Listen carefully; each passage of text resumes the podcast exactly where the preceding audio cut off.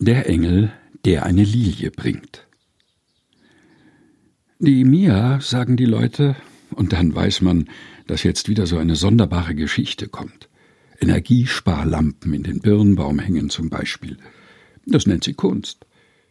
Die Mia dichtet auch, aber das versteht keiner, weil die Worte sich nicht reimen. In der Kirche hat sie Jesus mal einen Anzug angezogen, den hatte sie selbst genäht, rosa-grün geblümt, damit der da nicht immer so nackt am Kreuz hängen muss, hat sie gesagt. Das hätte beinahe richtig großen Ärger gegeben, weil da der Spaß doch nun wirklich aufhört. Das sei gar kein Spaß, hat die Mia gesagt, aber das hat es auch nicht besser gemacht. Die Sache hatte nur deswegen kein Nachspiel, weil Mias Vater einen Batzen Geld für die neue Orgel gespendet hat. Dem ist das auch peinlich. Dabei kann er ja nichts dafür. Die Mia macht eben, was sie will. Wenn die bloß erst mal unter der Haube ist, sagen die Leute, dann hat sie keine Zeit mehr für solche Flausen. Aber Mia denkt nicht daran zu heiraten. Dabei hat sie sogar einen Freund, Jupp. Das ist so ein Stiller, der ist die ganze Zeit mit seinem Holz beschäftigt. Schreiner ist er. Auch ein ganz ordentlicher. Warum der die Mia ausgesucht hat, versteht keiner so richtig. Vielleicht wegen des Sex. Weiß ja niemand, was in den Schlafzimmern vorgeht. Die meisten Schulfreundinnen von Mia sind längst schwanger. Einige schon zum zweiten Mal. Manche sind natürlich auch weggegangen zum Studieren, aber das wollte die Mia nicht. Schwanger wird sie trotzdem nicht. Will ich nicht, sagt sie. Und keiner versteht das. Muss auch nicht, findet Mia. Sie hat nichts gegen Kinder, aber sie findet andere Sachen eben spannender. Nö, sagt sie, wenn jemand fragt, ob es bei ihr denn auch bald so weit ist. Einfach nö. Das ist doch nicht normal.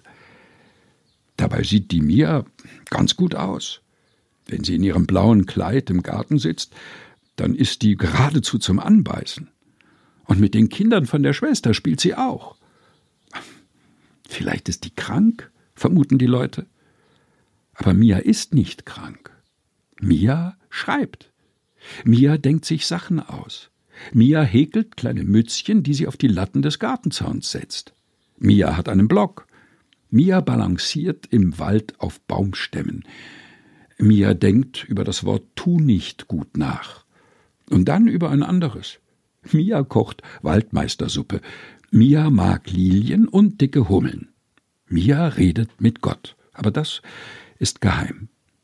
Mia sitzt bei Jupp in der Werkstatt und guckt ihm beim Hobeln zu, weil sie das Holz so gern riecht. Und den Jupp auch. Mia ist empfänglich für Wunder, für das Unfassbare. Mia ist zufrieden und sie findet, das reicht.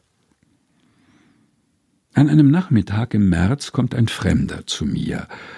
Er hat eine Lilie dabei. Das ist sonderbar. Den Mann hat noch nie einer zuvor gesehen. So was fällt auf. Was der wohl will von der Mia, fragen sich die Leute und recken ihre Hälse. Merkwürdig, dass hinterher keiner das Aussehen von dem Fremden beschreiben kann.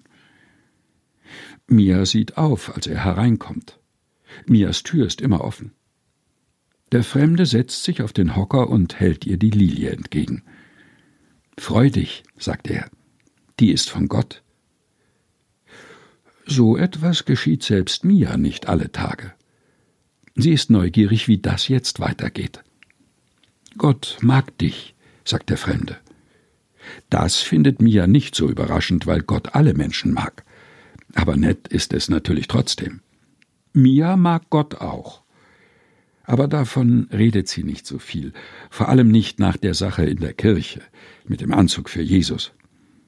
Sie scheint Gott anders zu mögen als die anderen. Das finden nicht alle gut. Vor allem finden sie es sonderbar. Macht nichts, sagt der Fremde, als könne er ihre Gedanken lesen. Gott ist in dir. Bring ihn zur Welt. Mia kneift die Augen zusammen, und sieht den Fremden an. Wie soll das gehen? Dann denkt sie an die 63 Leser ihres Blogs und dass das noch nicht die Welt ist. Gott begeistert dich, fährt der Fremde ungerührt fort. Das reicht. Mia hat so ihre Zweifel, ob das reicht. Alle Dinge sind möglich bei Gott, fügt der Fremde hinzu. Denk an die Geschichte von Maria. Mia nickt. Sie nimmt die Lilie und sagt Gut, wollen wir mal sehen. Ich bin Gottes Dienerin. Sie sagt das ein bisschen ironisch, aber wiederum auch nicht. Der Fremde lächelt und geht. Das war ein Engel, denkt mir. Sie wiegt ein bisschen den Kopf, als wolle sie prüfen, ob etwas darin anders ist. Aber eigentlich ist alles wie immer. Verändert fühlt sie sich trotzdem. Die Begegnung mit dem Fremden hat sie befruchtet. Ihre Hände kribbeln. Sie klappt das Notebook auf und schreibt an meinen Großmacher. Mein Rabenherz küsst dich. Ich tu nicht gut, pflück dich, weil du mich gerettet hast. Hast auf mein bisschen Sein geschaut, mückenglücklich preisen mich Menschenkinder fort und fort, hast gern mal groß mich gemacht. Ein Fingerschnipsen, den alles wissern, ein Wolkenbruch, den Heiligscheinern, die Geknickten entfaltest du, du Himmelsspeise für Hungerleider, legst Gold mir auf die Zunge. Solche Sachen, schreibt Mia. Die Leute schütteln den Kopf. Bist du jetzt eine Prophetin oder was? Und Mia nickt entschieden.